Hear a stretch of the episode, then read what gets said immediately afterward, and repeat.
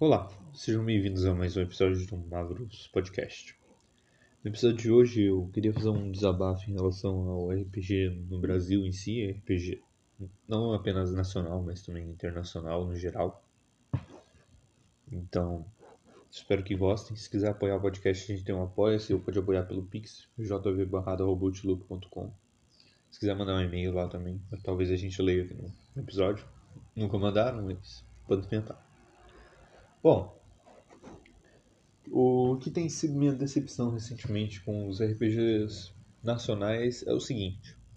Especificamente uma certa editora, como por exemplo a Jumbo, eles simplesmente prometem metas e datas para lançamentos, depois atrasam, continuam atrasando, etc. E o que mais me incomoda não é nem isso. O que mais me incomoda é o tanto de pessoa falando, não, eles têm que atrasar mesmo, não sei o que, blá blá blá. Isso não faz sentido nenhum. Se o produto foi estipulado para ser entregue numa certa data, pelo menos deixe as pessoas recuperarem o dinheiro delas se o produto não for entregue na data. Porque o negócio é complicado, né? Tipo, pegamos por exemplo o Tormenta, que foi entregue muito depois até hoje tem atualização, já lançaram um monte de versão impressa diferente. E vai continuar assim, porque o povo não reclama, o povo simplesmente aceita, né? Gastam dinheiro à toa nisso. O RPG nunca foi um hobby barato. O RPG é um hobby tanto de médio ou, ou caro. Dá até pra você jogar RPGs gratuitos, como pegar o D&D, porque tem um documento gratuito de D&D uma coisa que não tem muito cenário de RPG nacional. Que a gente vê, tipo, ah, paga aí e é isso. Não tem, tipo, uma beta, não tem um, uma demo, como a gente tem em RPGs internacionais. Por exemplo, a gente tem o Quick Start do Old School Essentials, a gente tem o, o, o Basic Rules do D&D e etc. O que, que acontece que a gente no Brasil não pode ter tipo, uma versão, por exemplo, Basic Rules do Ordem Paranormal, por exemplo. Ou do próprio Tormenta 20, que apesar de estar pirateado aí, todo mundo tem acesso. É algo estranho, mas tudo bem.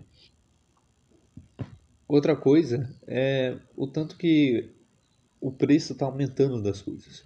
Isso não é só no RPG, eu sei. O nosso país é uma bosta em relação a impostos e tudo mais. A inflação aumenta a cada dia, não importa quem seja o presidente. Todos estamos na merda. O que acontece é que temos tido muito mais problemas em relação a preços extremamente caros. Você pagar 200 reais num livro físico não é algo que se, deveria ser considerado normal. 270 pontos no próximo livro de D&D. Porque o nosso moeda está desvalorizada ou simplesmente ah, devido à taxação de impostos. A gente tem muita coisa que poderia ser explorado melhor. O Brasil tem tanta gente com talento para a área de RPG, a área do entretenimento no geral, e essas pessoas não são valorizadas. Você pega, por exemplo, vários artistas. Vamos pegar o Nate, por exemplo, que faz as artes lá para o servidor de vez em quando, eu contrato ele pô, o cara cobra muito barato e, tipo, ninguém vai lá valorizar o trabalho do maluco. Tipo, o pessoal não sabe nem quem ele é.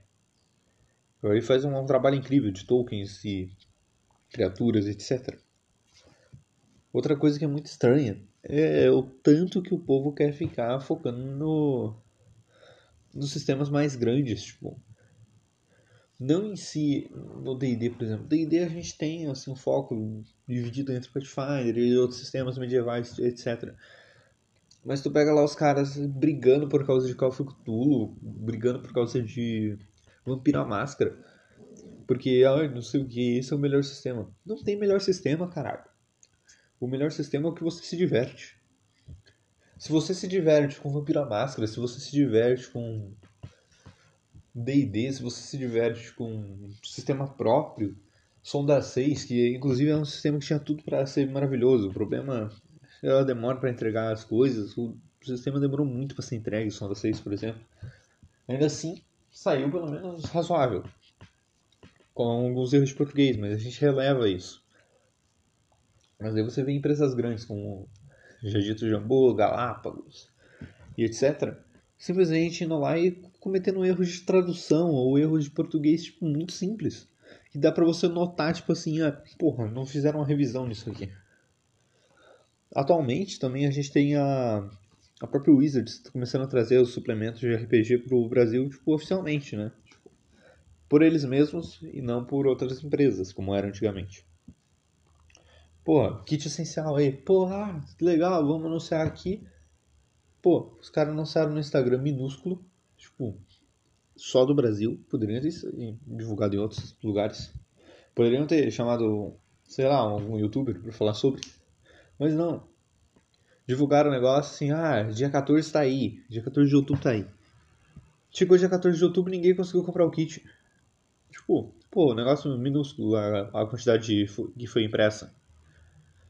Caralho, tipo, que falta de logística é essa? Até eu que não sou um cara que manja de empresas. Eu sou um cara que tá aqui, eu faço meu podcast por diversão. Meço meus RPGs por diversão, às vezes para conseguir manter o próprio podcast. E é claro, tipo, de vez em quando comprar um joguinho ou outro. Ou só porque. Pô, o RPG é um vício meu. É uma coisa que eu gosto de fazer. Mas tu vê que no Brasil não compensa você tá nesse hobby. Outra coisa que é triste é que tu vê essas atualizações sempre acontecendo. Você sempre tem que ficar relendo um livro porque teve uma, alguma mudança minúscula que alterou muita coisa no livro. Tipo, ah, eu vou alterar essa nomenclatura aqui porque vai ser muito mais interessante e vai ficar muito mais bonitinho. Daí altera a nomenclatura e gera uma confusão lá pra frente. Poderia simplesmente ter deixado do jeito que estava. Isso é um problema mais para o pessoal que compra livro físico, né? Porque a gente vê, como já citado anteriormente no caso de Tormenta e de Ordem Paranormal, porra, atualização a cada tantos meses ou a cada tantas semanas. E daí, tipo, o cara que comprou o livro físico, uma hora vai ficar com o livro defasado, porque as regras que estão no livro não servem para de mais nada, o sistema muda completamente.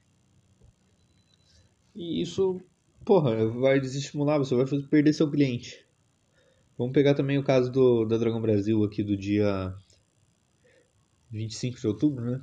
Que era para ter saído para os conselheiros da, dos, próprios apoiadores, dos próprios apoiadores, né? Tipo, os apoiadores mais altos lá no ranking. Os caras não deram conta de lançar a própria revista no, no horário certo.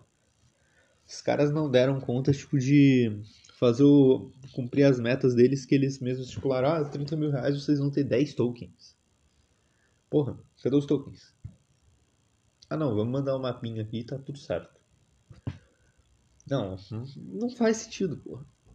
E o pior é que tem o gado burro, tipo, o gado de empresa, que é o pior gado que tem.